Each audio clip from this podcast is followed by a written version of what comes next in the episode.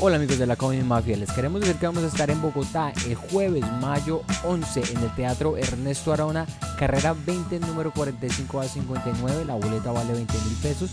Pueden ir a comprar su etiqueta a etiquetablanca.com, allá los esperamos, mayo 11, jueves, carrera 20, número 45 a 59, en el Teatro Ernesto Arona. Hola, bienvenidos al podcast de la Comedy Mafia. En esta edición especial tenemos un invitado muy especial directo desde México, Hugo Blanquet. Hola, hola, hola, hola. Gracias por la invitación. Y nuestra cohosteadora, mejor que Pedro González y Santi Espinosa, Audrey Mora. Hola, ¿cómo están, chicos? Ah, Hugo, qué placer conocerte. Qué rico que Hombre. estés por aquí en los Estados Unidos. muchas gracias, muchas gracias. Amo Nueva York con toda mi alma. Sí, y, y Audrey, gracias también por estar por acá y organizar todo esto. Sí. Tú, tú estabas preguntando ahorita lo de la Comedy Mafia y el movimiento Sí. aquí en español. Audrey se convirtió, ella empezó como las personas que estaban pues, y ahorita es la, la jefe, la, el Pablo Escobar de la comedia. No es cierto, mijos. Van a decir. No me. La Belinda, se parece a Belinda. Sí, sí, sí. así, me dicen a veces, soy la doble. Sí. Belinda Yo me voy a cool. maquillar como a Belinda con el ojo bien negro, smokey eye y todo. Ella Es va a estar- Es idéntica a Belinda, hasta ahorita la vi. Sí, igualita. Y yo he trabajado con la señora, entonces te digo que ¿Has es trabajado con. Belinda? Sí. Los rumores que Belinda es como particular son Es un ciertos. dolor de culo. Pero es Belinda. Sabe lo que está haciendo. Y no tendría Sí. por qué ser de otra manera. ¿Qué tan, qué, Eso sí es cierto. No tendría por qué ser de otra manera. Es Belinda, coño. qué tan popular es Belinda? O sea, yo sé que Belinda es popular, o sea, hizo novelas, ¿cierto?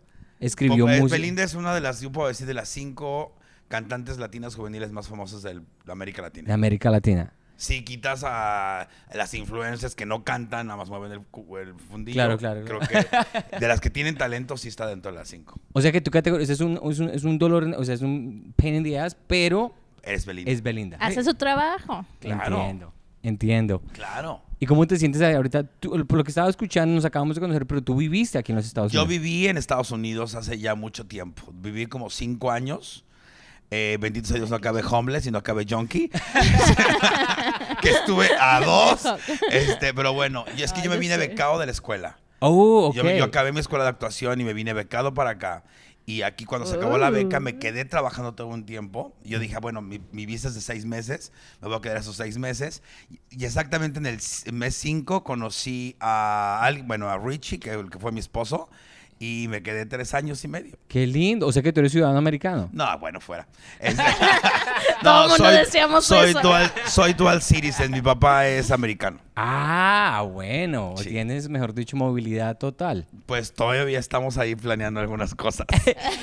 ¿Y Por- cómo? por- precisamente por quedarme con ese cabrón tres años, este, ya cuando salieron los papeles dijeron, ah, a ver, ¿qué pasó aquí? Yo hacía, "Ah, fuck. Y estamos batallando. ¿Y cuándo empezaste a hacer comedia? Yo empecé hace 25 años, pero antes de que fuera stand-up yo hacía cabaret. Esto me recuerda Ah. mucho a mis inicios, literalmente. Bueno, cuando yo inicié era en la calle, pero me recuerda mucho a mis inicios. Ah, sí. Eh, yo hago mucho cabaret, hago mucha parodia musical este, y eh, mucha improvisación. Tienes un programa que es La Draga Maravillosa. La draga, la draga maravilla. Maravilla. Yes. Marav- bueno, Ya. también Me vi- eres maravilloso. Me vi, me vi un episodio, no completo, pero los primeros 15 minutos de, la, de venida aquí, porque tengo que hacer investigar sobre Hugo, y es muy tremendamente chistoso. Es muy... bueno, ah. Es que, es que, Por no, eso están aquí.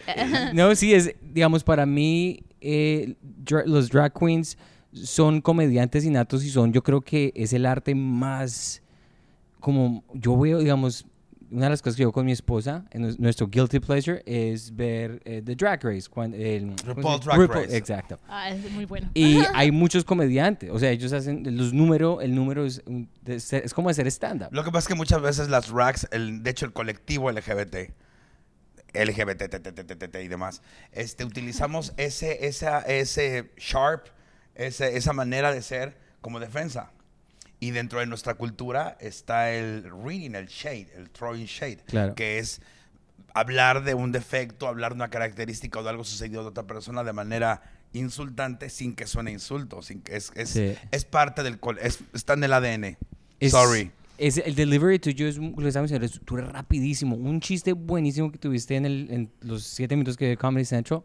Estabas diciendo que tu amiga te decía, pero mi esposo ya no me, ya no me da detalles, ya él es una mierda. Y dice, ¿te has visto? Se quedó contigo. Es un, es un detallazo. detallazo. Y el siguiente chiste es, no, en serio, dime algo, ¿qué me pongo para verme rica? Ponte Nutella.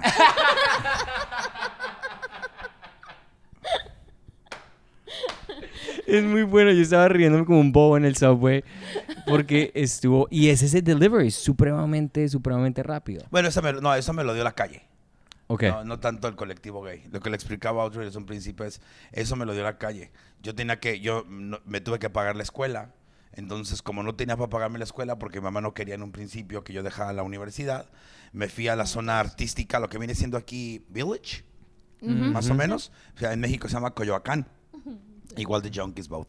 So, este, Muy similar, eh, chicos. sí, entonces yo ponía una manta en el piso con tres amigos y le preguntamos a la gente, a ver, vengan, ¿de qué quieren que hablemos? ¿De quién quieren que hablemos? ¿De quién quieren que hablemos? ¿Qué persona que quieres que sea? ¿Qué persona que quieres que sea? Así, a improvisar.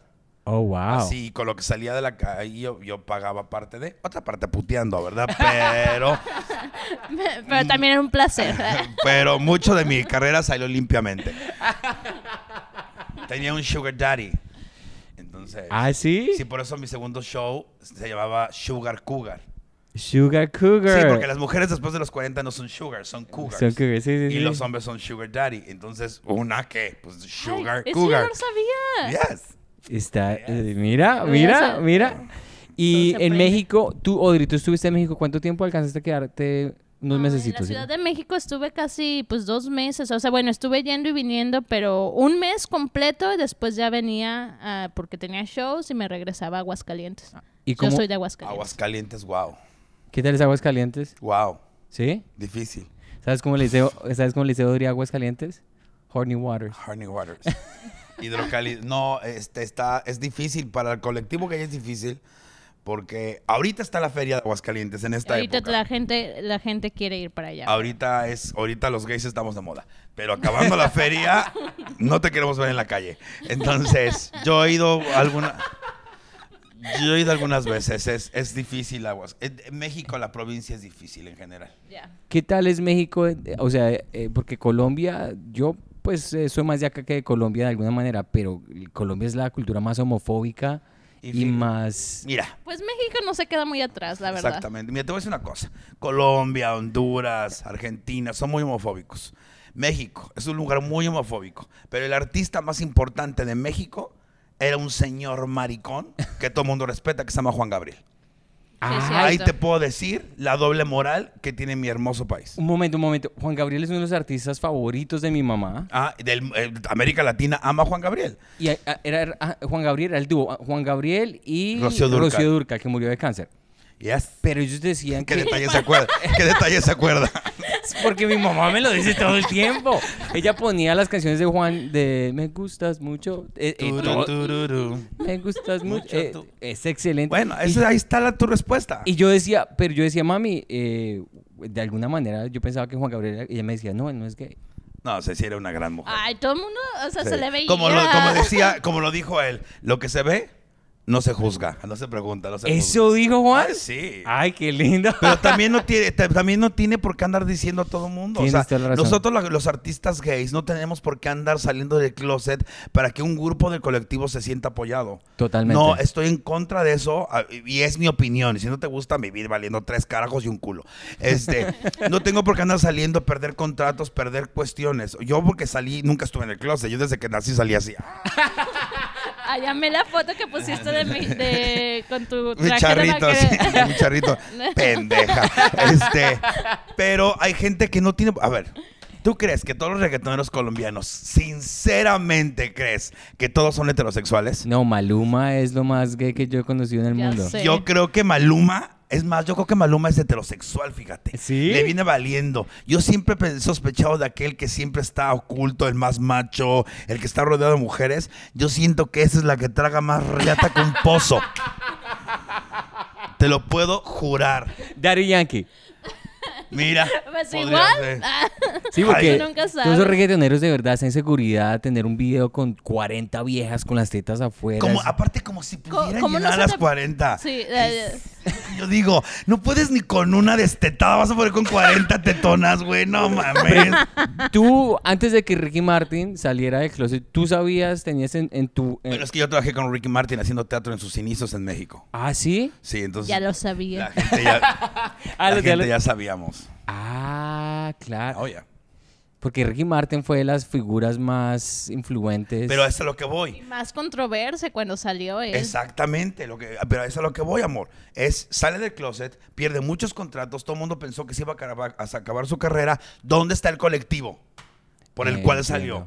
Esas cosas son decisión de una, no lo tienes por qué hacer. Es que eh, tienes que ser una imagen para tu colectivo. Hell to the fucking no.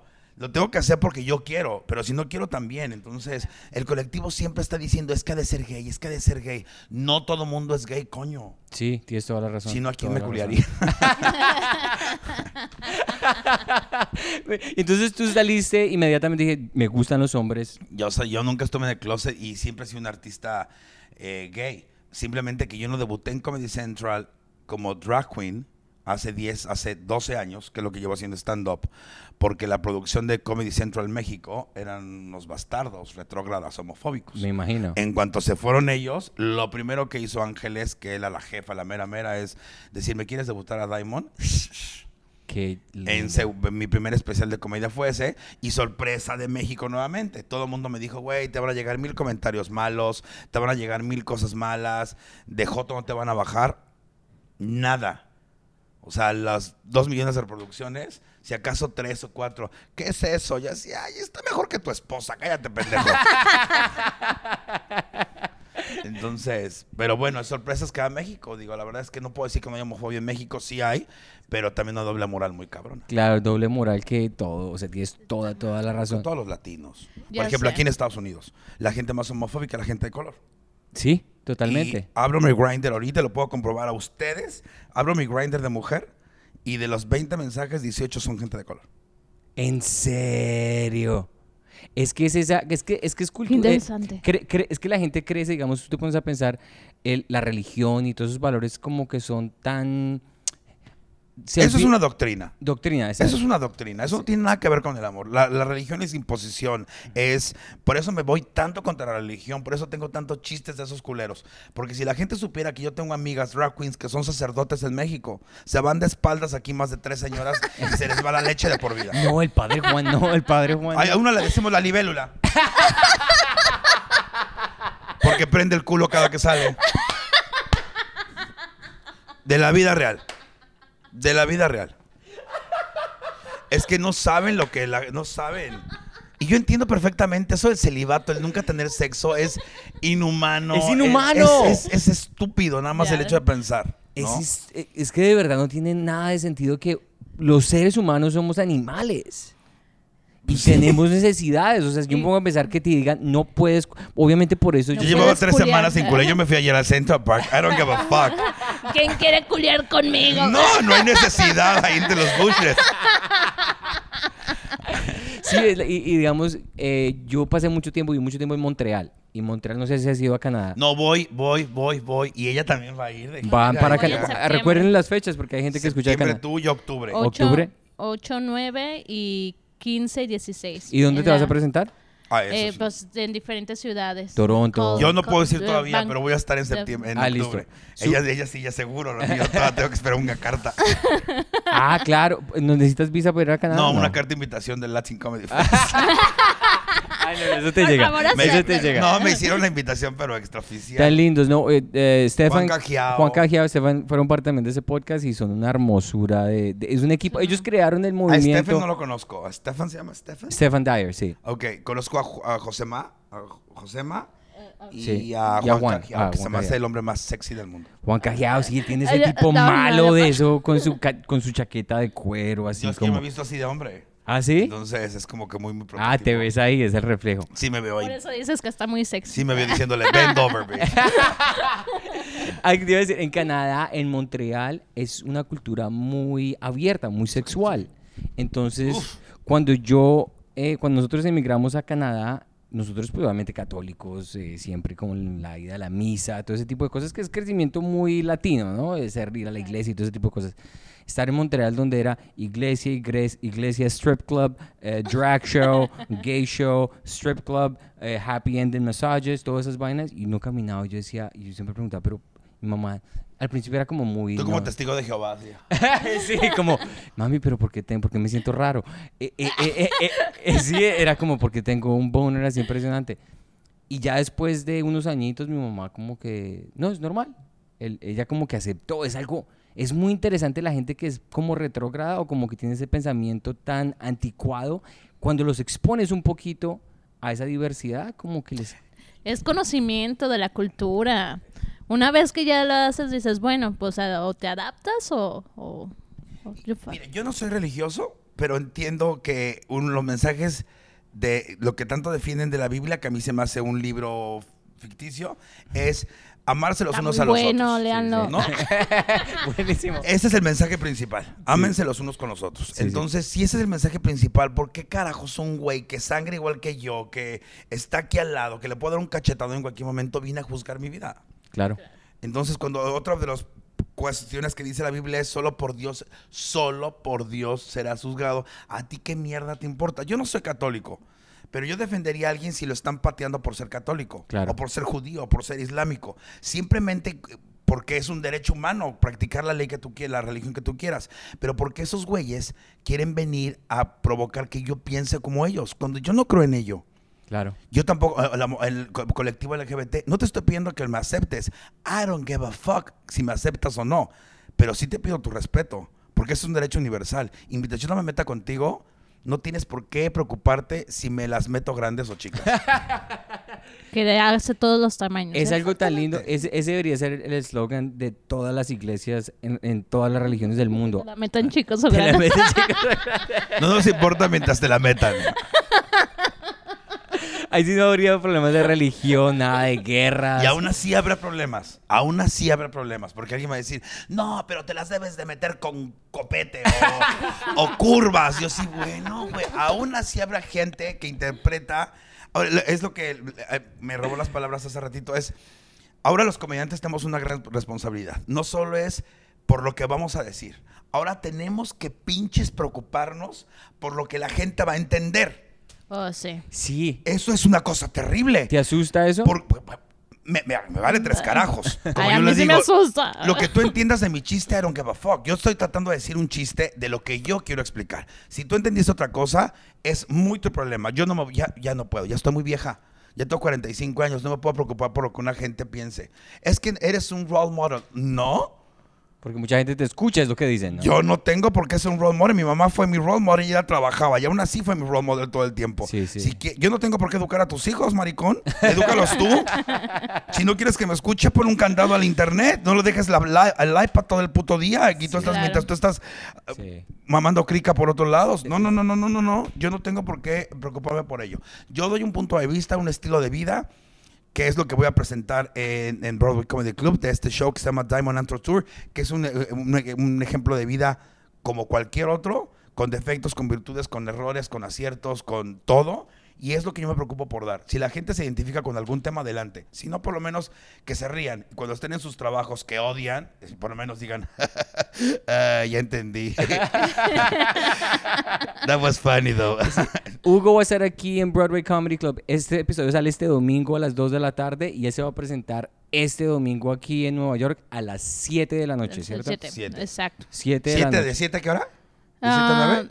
Eh, no, de hecho es a las... ah, Seis. empieza a las 6. A las 6, ah, qué pena, a las Ah, porque 6. No, ese 6.30. 6.30. 6:30. Ya ni me acuerdo. Bueno, Ah, lleguen aquí a las la- 6 de la tarde. Dice Doors. No, eh, la, la, la A puerta las se abre 5 a las cinco, y media. Ah, bueno, Entonces el show, eh, sí, vamos a empezar como 6.15, no más Entonces, tarde. de apenas se 6:15. terminen este podcast, tienen de, tienen, si usted vive en New Jersey o en donde viva, tiene tiempo para comer Queens. algo y venir acá. Sí, en Queens. Eso es En solamente Queens también. una paradita acá. En Queens había un bar que se llamaba Crash. ¿Y ahí se has comido allá? No, no, no, un bar de putería. Uf. Y- Bueno, y- pero esas personas vengan para acá. Sí, sí, las del, donde, donde Los sea del que Crash. estén, vengan para acá. Eh, y tú has- me estabas diciendo ahora que haces comedia en inglés también, ¿cierto? Estoy en. eh, vea, te, te explico una cosa con mi inglés. Yo cuando estoy haciendo, hablando con alguien en inglés o dando un show en inglés, yo siento que estoy hablando como Beyoncé. Yo me siento Beyoncé en el Super Bowl. Ya cuando veo el video digo... Ay, a todos, yo creo que a todos nos ha híjole. pasado eso. Entonces, y otra cosa que I get lost in translation. O sea, ah, entiendo. en mi cabeza es muy chistoso.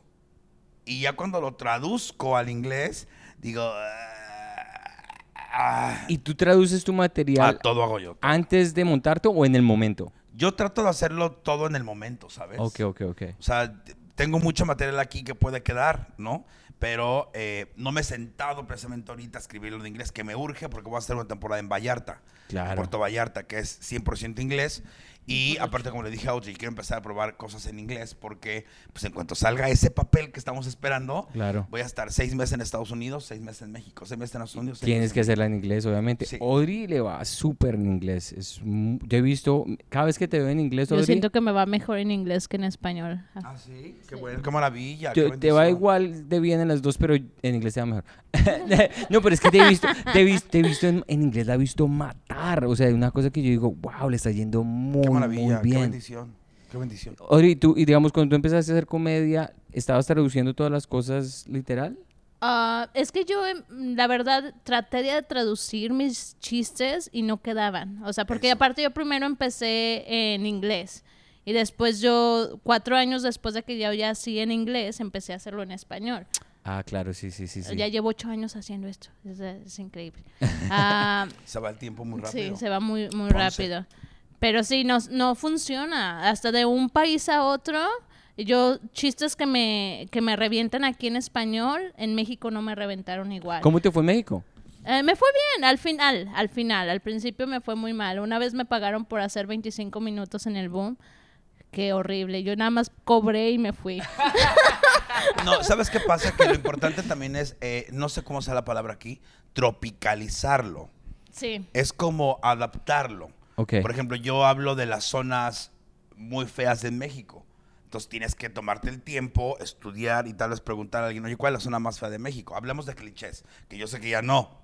Bronx, por ejemplo, ¿no? Sí, sí, sí. Entonces, no, te- todavía. Tienes que, Hay partes, sí. tienes que, pre- eh, pre- no sé, cuando yo estaba aquí la 42 era la 42. O sea, era el- la colita del final, de drugs, de que llegabas y te apuñalaban y demás. Salías con cosa tres más pulmones. deliciosa que había del mundo. Este, entonces tienes que, yo, a mí lo que me cuesta es tropicalizarlo y lo que me cuesta, por ejemplo, es que entiendan mi doble sentido. Ok. Entonces, es lo que me cuesta trabajo a mí. Tal vez a Audrey es otra cosa completamente diferente. Cada rutina es diferente. Yo trato de escribir una rutina que todo mundo le entienda, porque todo mundo conoce un amigo gay o tiene un amigo gay. Claro. Entonces, creo que por ahí hay una. una ¿Y te has presentado en otros países de Latinoamérica? Sí, he estado en Honduras, Guatemala, Colombia, los amo. eh, yo también. Argentina, Chile, Brasil y me falta uno, pero eh, creo que ah, no. ¿Chile? No, Chile ya lo dije, sí lo dije. Ah, sí, sí. ah. Sí, no me falta otro, pero me fue muy mal, por eso lo olvidé, lo bloqueé. Este, no me acuerdo. ¿Cuál es tu favorito? ¿Cuál fue tu favorito? Colombia es mi tercera casa. ¿En serio? En verdad, Colombia lo amo con pasión y locura. A En Colombia queremos muchos a los, me- a los mexicanos. No es como un amor A mí incondicional. fue el único lugar, te lo juro que nunca me había sentido como una celebridad. Gente me preguntaba por fotos y, y, y así de que... ¿Cuando estuviste con Cuando Franco? estuve en Colombia y yo así de, ok, se siente bonito, la verdad, se A siente mí me da mucha ser pena, pero se siente bien. Sí, o sea, me da mucha pena, pero... eh, Es, y Col- es que en Colombia somos una cultura donde nos gusta consumir buen material. La gente es alegre. Sí. O sea, la gente no es pretenciosa, la gente no tiene, no es así, ay, proper, no, no sé, no sé cómo explicarlo. Muy sencilla. La gente es muy Yo, sencilla. eh, bueno, también si vas a Medellín hay un montón de come mierda, pero esa es otra historia. Este, Ay, yo también me gustó Medellín. de yo amo, amo, amo, amo, pero si la gente cambia, eh, la verdad la es que de cultura paisa y la cultura Si yo rola pudiera, es diferente. si yo Donde me pudiera fue ir. muy mal fue en Ibagué. Oh, my Ay, no he llegado todavía. Me- los de Boom están planeando la gira apenas. Ok, ok. Este, y también Cali. Vamos a ir a Cali. Cali, he escuchado cosas muy buenas de Cali. La próxima gira sí es más tiempo allá. Yo solamente me he presentado en Bogotá y en Medellín. Eh, en Medellín solamente fue un show y me di cuenta, no sé, o sea, es que me, bueno, no sé, un comediante lo que, se- lo que decía ahora, yo me identifico mucho con eso, cuando eres bilingüe y estás traduciendo tus shows o tu set y vas al país, digamos en este caso era Colombia, a mí me fue muy mal al principio en Colombia, pésimo. Y era porque la voz no existía en ese, en ese, o sea, puede que tú estés diciendo las cosas en español, pero no estás conectando.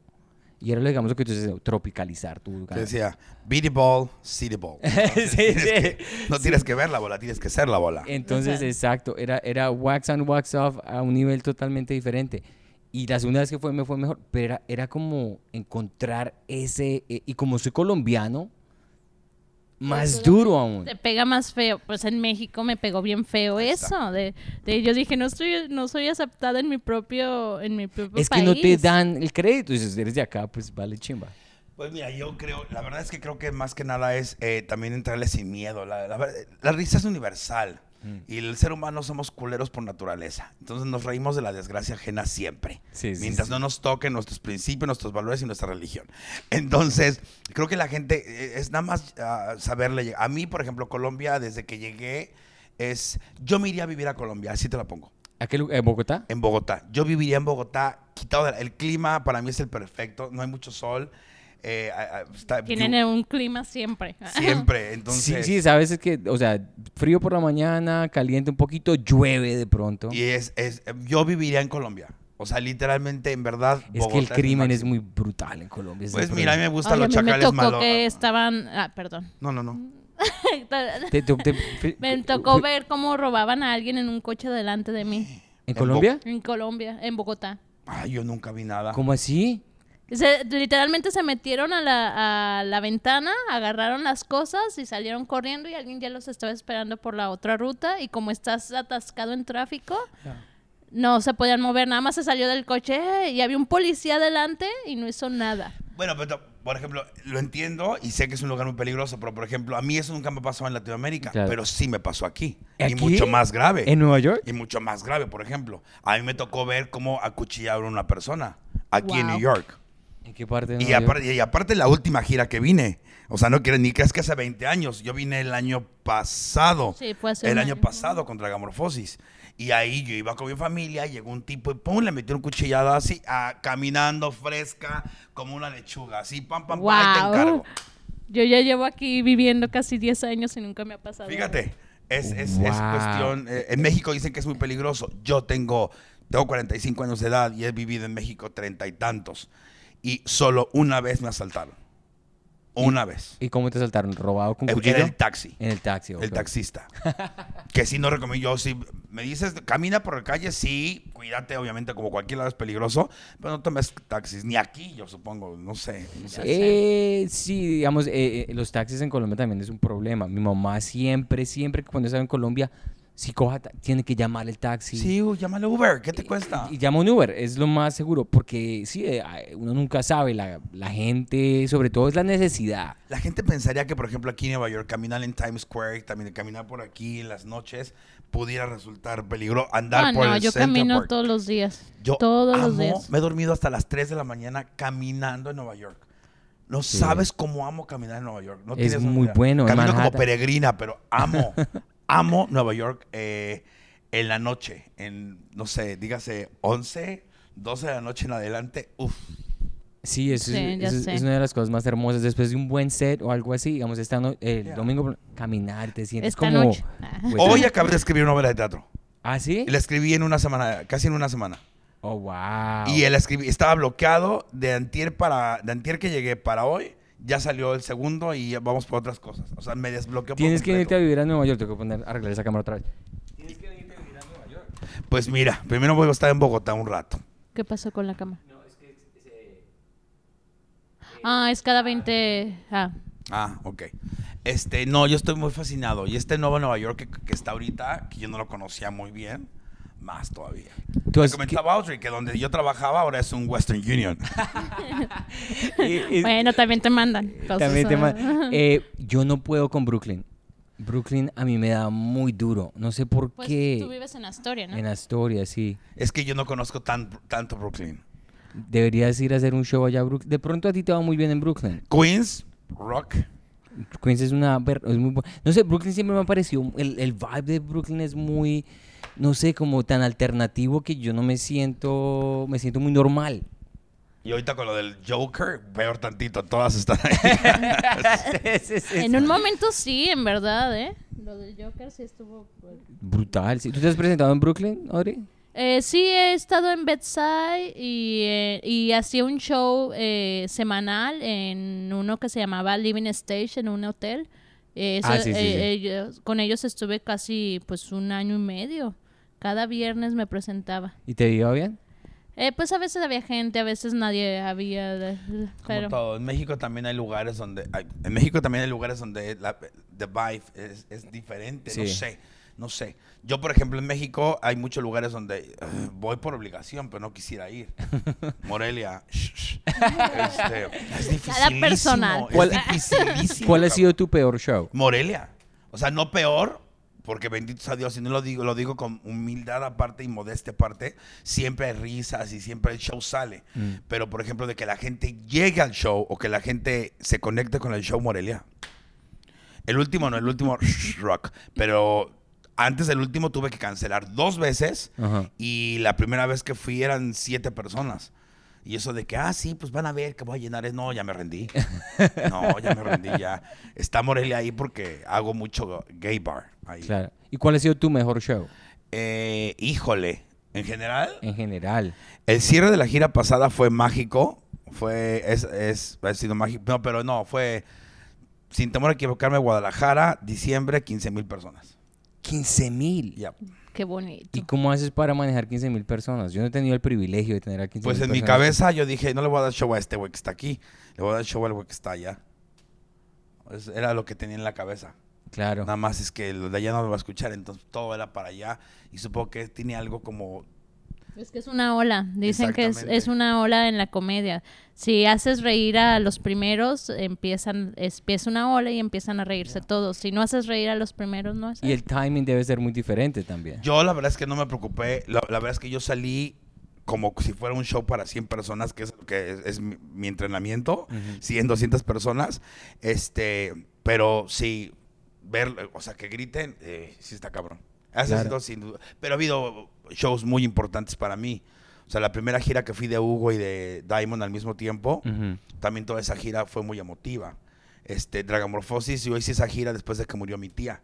Entonces, mucha gente que me sigue supo ese momento y hicieron cosas bien lindas. Entonces, cada, cada show tiene lo suyo. Si hablamos de cantidad de gente, pues esa de 15 mil. Si hablamos de emotividad, no sé, tal vez el último, o tal vez el primero que vio mi mamá, este, el último que vio mi tía, son varios. Yo trato de que muchos. trato de que la gente siempre se quede con un buen recuerdo, te digo. ¿Y cuál es tu proceso de escritura? O sea, tú haces un show, lo retiras y ya comienzas a escribir uno nuevo o reciclas material. Eh, Por ejemplo, eh, lo que no sé si les pasa a ustedes, estás escribiendo un show y cuando estás presentando el show salen nuevas cosas. Ah, sí. Entonces lo que dejo en el siguiente show es lo nuevo que salió y lo hago más grande, Ok, ok, ok. pero no es el tema principal. Entonces, eh, pero en México tenemos una costumbre de hacer una gira después hacer una gira chiquita que se llama como The Greatest Hits. Entonces sacas lo mejor de las giras y lo vas acumulando. Entonces, eso está lindo. De hecho, Fran Evia, que amo, este, fue el que me dijo la idea. Yo voy a sacar un tour de grandes éxitos. Entonces, entonces, así, eh, así a- a- eh, Diamond Anthem Tour es, es grandes éxitos, pero de lo nuevo que salió en los últimos dos tours. Entiendo. Entonces ya he hecho más grande. Ya el siguiente que se llama Reputación.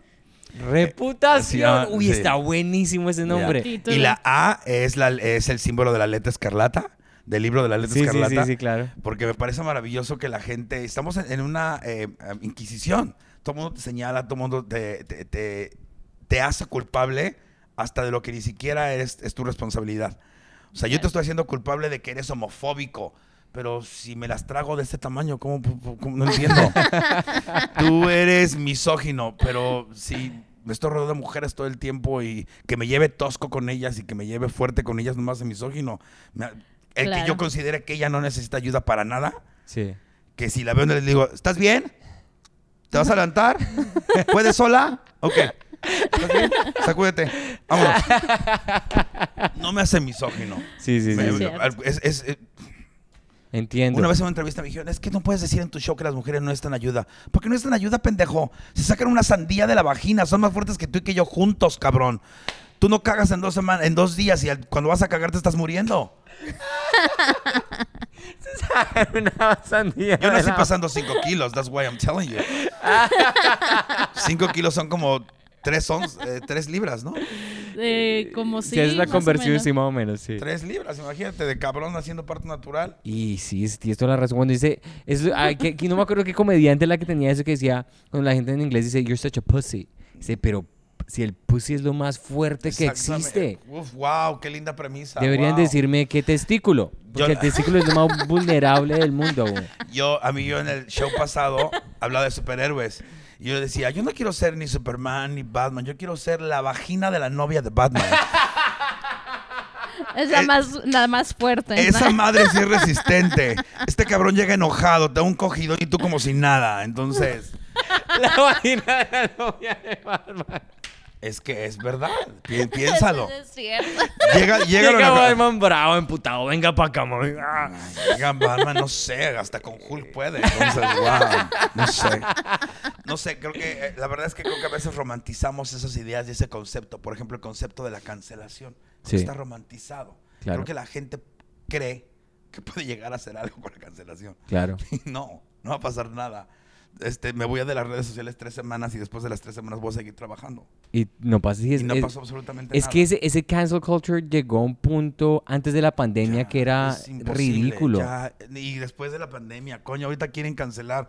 No me acuerdo, lo vi hoy. Quieren cancelar un, un programa eh, infantil por misógino. No me acuerdo qué fue y lo acabo de leer ahorita, pero bueno. Pues Rick and Morty. Mira, Ah, bueno, ahí está. Ahí está, o sea, es un showzazo. en, en Me- en- en- en México la caricatura del zorrillo. sí, Le Pepe Le Pew, lo Ay, cancelaron. no. La gente viene ya, o sea, quiere ver cosas y sentirse ofendida y cancelarla. Pero porque él lo cancelaron porque era muy creepy que él siempre iba detrás del gato y que estaba acosando Pero al lo que, yo no lo gato. que yo no entiendo es que es un porcentaje. eh, eh, enti- eh, hablamos de generación, generación cristal. Del no, Pussycat. no creo que sea toda una generación. Es un porcentaje de gente que, que queremos que se sientan integrados, que se sientan, no Sí. sé, la verdad es que no sé ni cómo lo logran, porque ni siquiera es un concepto general. Sí. No sé cómo lo logran y por qué lo logran. Digamos que eh, yo me di cuenta que en Colombia, eh, sobre todo la comedia, está como unas- unos años más atrás que la de acá en cuanto a sensibilidad.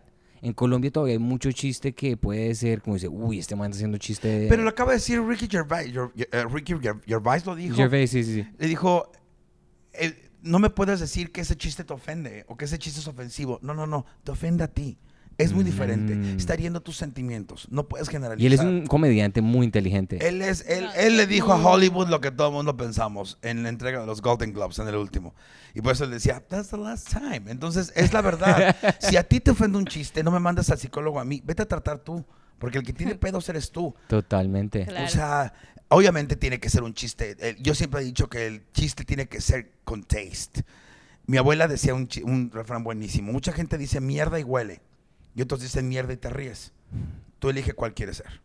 Qué lindo. Entonces, ahí se me... Siempre he dicho eso. Siempre he pensado eso. Hay gente que dice mierda y huele. Sí. Huele, cabrón. Hasta comediantes. Sí. Y en mi stand-up yo siempre he dicho, no digas nada que no quieras escuchar.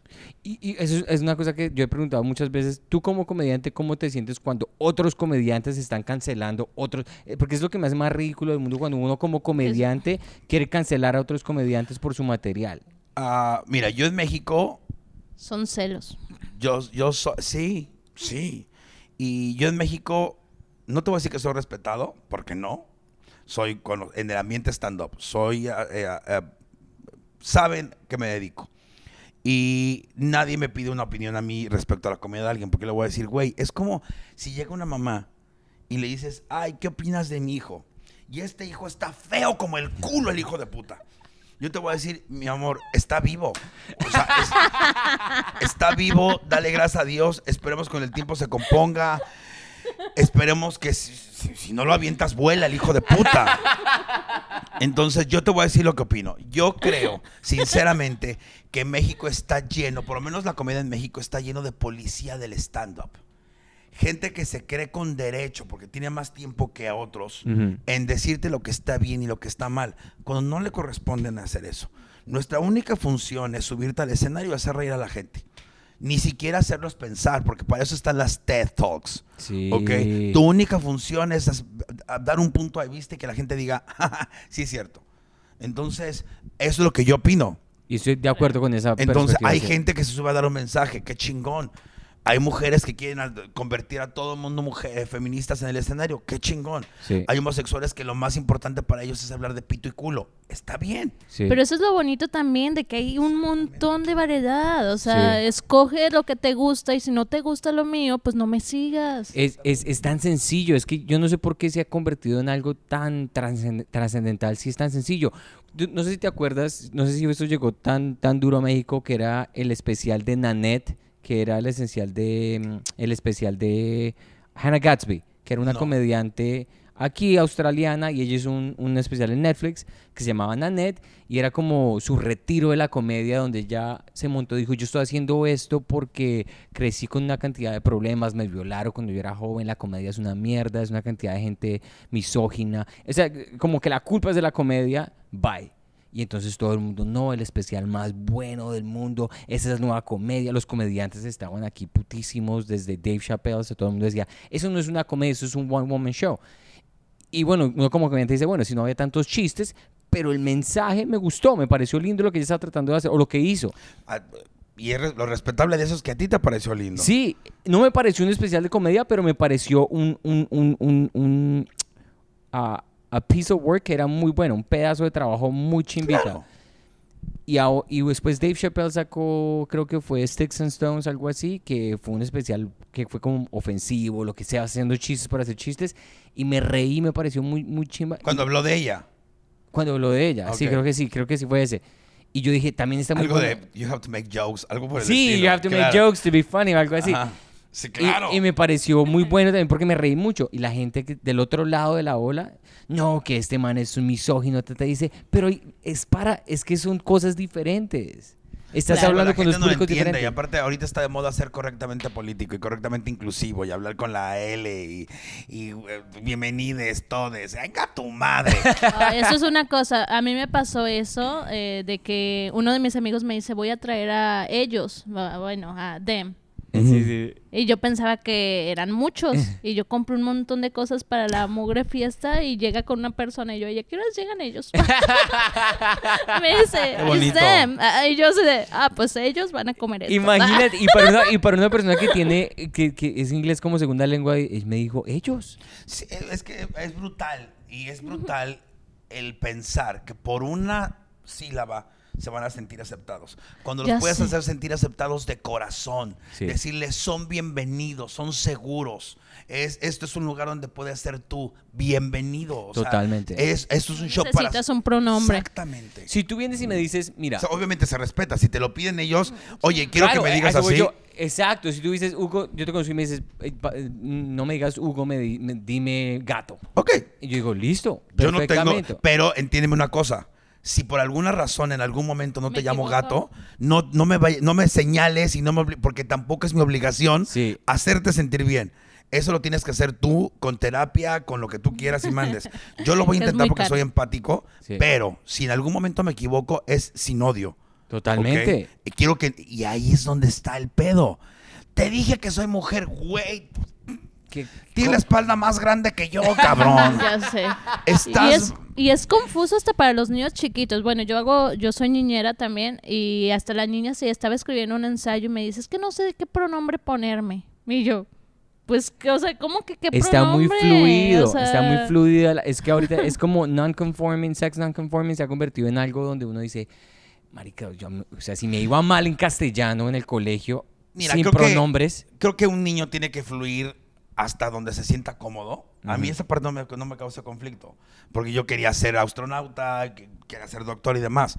Ya cuando tienes raciocinio, ya cuando, eh, eh, ya cuando sabes, ya, ahora sí ya. Pero al un principio es que mi, mi niño dijo que era niña y ya te empieza a preocupar, ya lo quieres hormonear, güey, es niño. Todo el mundo cuando éramos niños teníamos ciertas cuestiones, ¿no? claro, claro. Y eso es otra cosa. Por ejemplo, yo no quería tener boobies. Te lo juro que no. Mira. Eh, y digo, si eso me lo hubieran dado a ese, o sea, si hubiera vivido en esta generación y mis papás estuvieran forzados a darme hormonas para que no me crezcan las Hubiera boobies, dicho que sí. pues hubiera dicho que sí y hubiera sido, y ahora ya no quiero que me las quiten. Ahora las quiero más grandes. ahora quiero pagar por extras El boobies. caso, el, el caso que, en, el, en el que defienden eh, la- las terapias de conver- no, no, este, bueno, estas um, trans, eh, infancias trans, es el caso de Angelina Jolie, su hija. no me acuerdo el nombre, que sie- siempre fue muy tomboy, que todo el mundo ya alucinaba. A lo que voy con esto es que jamás nadie dio una declaración. Fueron los tabloides que decían, es que la hija de Angelina Jolie va a entrar a tratamiento hormonal. Ah. Es, es, es una Es cosa... que- Otra cosa del aborto, por ejemplo, en México en- estamos en contra del aborto porque van a estar abortando todas las mujeres. A ver, pendejo, estamos diciendo legal, no obligatorio, pendejo. ¿Qué parte de eso no entiendes, pinche estúpido? Pinche pocos huevos, cabrón. Es únicamente cuando no lo quiera tener una mujer porque no está lista, porque la violaron, por la razón que se le hinchen los ovarios, puede hacerlo de manera libre y segura, no obligatoria, pendejo. Qué bien, qué bien explicado. Es que, es que, no, eh, eso, de eso estoy hablando en mi nuevo show, exactamente de eso. Está de lo buenísimo. fácil que es la realidad. Pero nuestra mente está, no, es que van a andar abortando todas. Pues ojalá tu mamá se los hubiera tragado, hijo de tu puta madre. Es que piensa como pensaba mi mamá, decía, no fume marihuana porque si fumo marihuana va a ser cocaína, heroína, crack. Y dice, no, yo solo quiero fumar un Mari- porrito así de pequeñito. Es, es- es no- que no sé es... que te preguntan tu- a tu mamá qué querías, tú, niño niña. Yo quería culear. sería, marav- sería maravilloso que la mamá dijera, te me escapó, no te pude abortar, marico. sí, Y el aborto es algo que es, digamos, aquí en los Estados Unidos, un país desarrollado supuestamente, unos estados que son tan... Uno dice, pero yo, ¿dónde estoy? Saludos, Tennessee. Sí, saludos Flo- la Florida y Texas. Eh, esa es una cosa que me puede espantar. Florida, con todo respeto, lleno de cubano que llegó en una lancha. ¿En qué momento se convirtieron en lo que odia el mundo, cabrón? ¿En qué? Horrible, O sea, conocer la con carne te fue fatal, eh, cabrón, ¿eh? O sea, De hecho, él tiene un chiste de Yo eso. tengo un chiste de eso y es porque, o sea, obviamente esto va- no todos los cubanos son racistas No, nada por no, el no. estilo. Es una Florida sí. La Florida.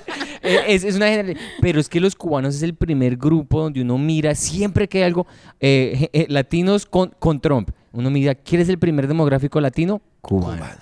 Eh, latinos para legalizar eh, eh, pro-life, que no haya abortos. Primer demográfico, cubano. no dice, pero marica, ¿qué les pasó? Que se echaron, les, les dio miedo, le comieron carne y entonces ya no quieren No, no, comer no, no, no, ensalada. hasta da ganas de poner una pinche red a la mitad del mar, en serio, te lo juro. Entonces, es muy chistoso, digamos. Los venezolanos que llegaron hace poquito también. También.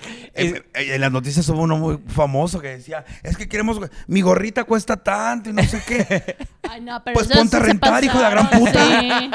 Vente, ponte a vender memelas en la esquina, arepas, cabrón.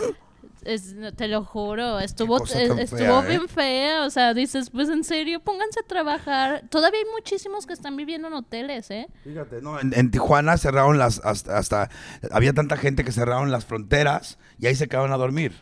Y ahí no lo saca nadie. Pueden gastar su dinero en el show. Vengan al show. Y es muy chistoso. Y entonces lo que iba a decir con todo esto es que estamos en un país desarrollado donde supue- supuestamente tenemos accesos que, de, de primer mundo y aún así la gente tiene la osadía de decir, no, la mujer no, el aborto, así, así la violen, tiene que... ¿Qué, qué es eso? O sea, qué estupidez No, lo, que- lo que me da más risa es que dicen, es que, o darlo en adopción. ¿Cuántos adop- adoptados tiene usted Ay, en su pobre- casa? Sí, ya sé. A ver. Totalmente. No, no, Eh, no, no, no. la- Y aparte ya hay muchísimos, o sea, deja de adoptar, o sea, hay un montón de niños que sus papás están en o en cárcel o de problemas así. Sí. Y dices, o sea, ¿cómo le vas a hacer con Sí, y si yo fuera, les digo, si yo fuera mujer, el aborto sería algo donde yo, o sea, yo muero en esa batalla, o sea, yo no dejo que me quiten ese Yo me lo estaría sacando con los dedos, ¿eh? Las pinzas. Yo así, a ver, échame el gancho, échame un té de orégano.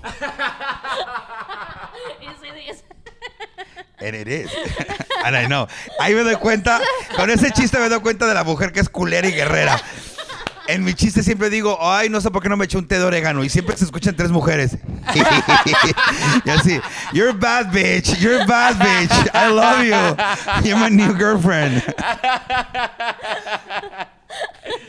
Sí, y la- digamos que cuando uno empieza a hablar de ese tipo de cosas en la comedia, puede dividir al público. Porque hay público que Oh, sí. muchas veces se ofende fácil. Yo te voy a decir una cosa con este tema, respecto a ese tema. No le tienes que tener miedo. Y te voy a dar un gran ejemplo. Uno de los mejores directores del mundo, el señor Pedro Almodóvar. Si tú ves la película de Kika, que como comediante debes de verla, el momento más importante, el momento donde te estás cagando de la risa, es una violación. Así te lo estoy No. poniendo. Así te lo estoy poniendo. Pedro Almodóvar fue el que escribió también tu- y tu mamá también. Exactamente. Ah, Pedro sí. Almodóvar es, para mí es uno de mis referentes máximos. Sí, sí, se la mamaría sin problema. este, el Saludo, momento- Pedrito, sí. pero al, al final dices, es que me estoy riendo una violación. No pero ese puedo. es el resultado de la comedia. De ahí nació la comedia. Claro. Ponerte enfrente a la realidad de la vida. Claro. No nació para hacerte sentir cómodo y que estuvieras escuchando chistes de florecitas. No, la comedia es un movimiento revolucionario que nació de ponerte la realidad enfrente y que te rías de ella. Después llegues a tu casa y digas, Concha de la no mames. Esa es la función. Es la función del drag. Es la función de la comedia, del stand-up. Eso, de ahí nació. Por eso Alema- nació en Alemania, coño, en la época de la Segunda Guerra Mundial. ¿En serio? Entonces, es, el cabaret nació así. El cabaret Oh, nació en el movimiento, de la- de- en, en la- en el mero momento de la Segunda Guerra Mundial en Alemania. Primera o segunda, no recuerdo. Dios castígame, perdón. No, primera. Este, y nació como un, un símbolo, un símbolo de protesta. que y es que es, yo no tenía ni idea de ese detalle, pero es que tiene todo el sentido del mundo. Porque nosotros como sociedad, cuando la sociedad es tan vainilla y que todo tiene que... La gente, no- los pensamientos y lo que nosotros... Es que la comedia es decir las cosas que no se pueden decir. Exactamente.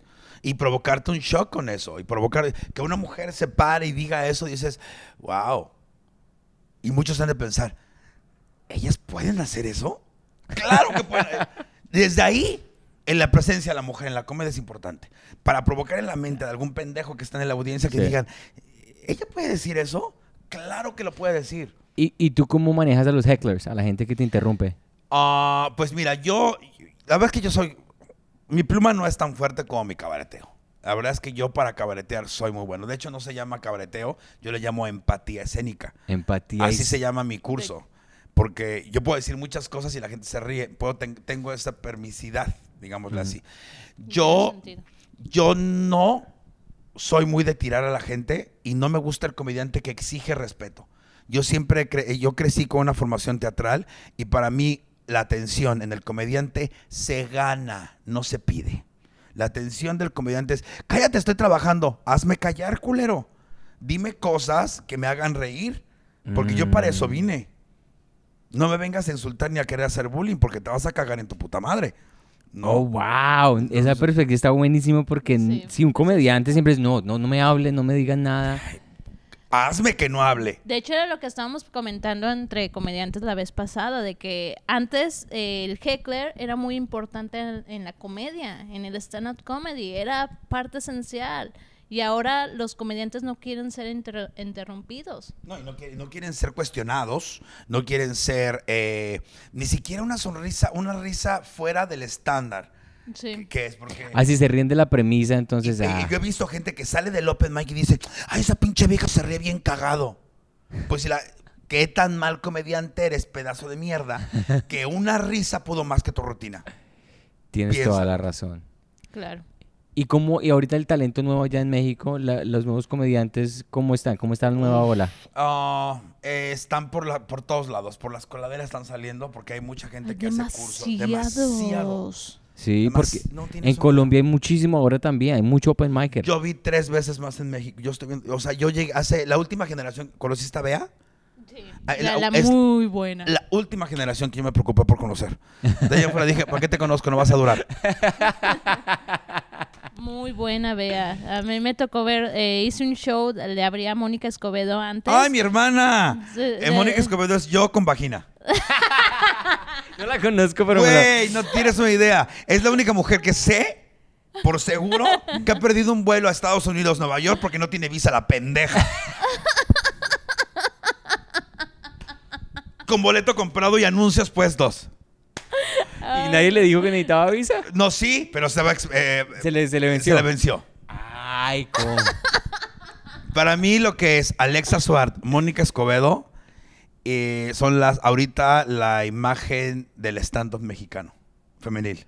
wow. Alexa, Alexa eh, y Mónica Escobedo son Mónica, para mí. yo, yo- me- de hecho me la quiero traer para acá. Sí. Pero sí, Sí. esperemos que Mónica, Escobedo, wow. Y Y Alexa. mucha, y mucha gente preguntaba, cuando ella canceló su show, muchísima gente me preguntaba, y ya no va a venir, ya no va a venir, y yo... No, sí viene, sí viene, sí viene. Ahorita es que estamos trabajando. La verdad es que en México la pandemia fue una coladera. ¿Cómo se dice coladera en inglés? ah, Coladera. ah, uh, uh, uh, ¿Dónde se va el agua? ah, o- a drain. no. a A dr- drain, o- o- a drain. o- Pones un licuado, un smoothie y le pones para que no se quede. ah, the drainer. The Dra- drainer. drainer, ah. ok, Es bueno. que es lo mismo. Ok, Es por eso no hablo en inglés. Ay, sí. este, bueno, fue una gran coladera. Porque había mucha gente en el stand-up y, el est- y la pandemia hizo que la gente fuera diciendo, sí, híjole, sí, ves que sí, esto no era para mí. Claro, Porque un son la- filtro muy violento. Muy, o sea, muy cabrón. Y luego que el stand-up en México, por fin las mujeres dijeron, basta. Entonces, en México dice que defendemos mucho al, al acosador. No, defendemos la injusticia. Mm, Cuando una mujer por sus ovarios dice, es que me tocaste impropiamente, o, o esto, se averigua a fondo, claro. se dice, se pregunta, se cuestiona. Cuando la- la- el güey es un abusivo, sin, pro- sin problema se le cancela de todos lados. Y hay innumerables casos de güeyes que jamás se volvieron a pisar en México. Entonces creo que es el problema principal que tenemos en México. Pero es muy bueno lo que tú dices. Ustedes eh, castigan la injusticia, no la persona. Eh, eh, el- castigamos el delito, El no delito, la persona. exacto, el delito, el delito, ¿Ok? el delito. Porque también es both sides, pero muchas veces no se sabe, ¿no? Claro. A claro. mí lo personal, yo sí sufrí acoso muy cabrón por parte de una mujer.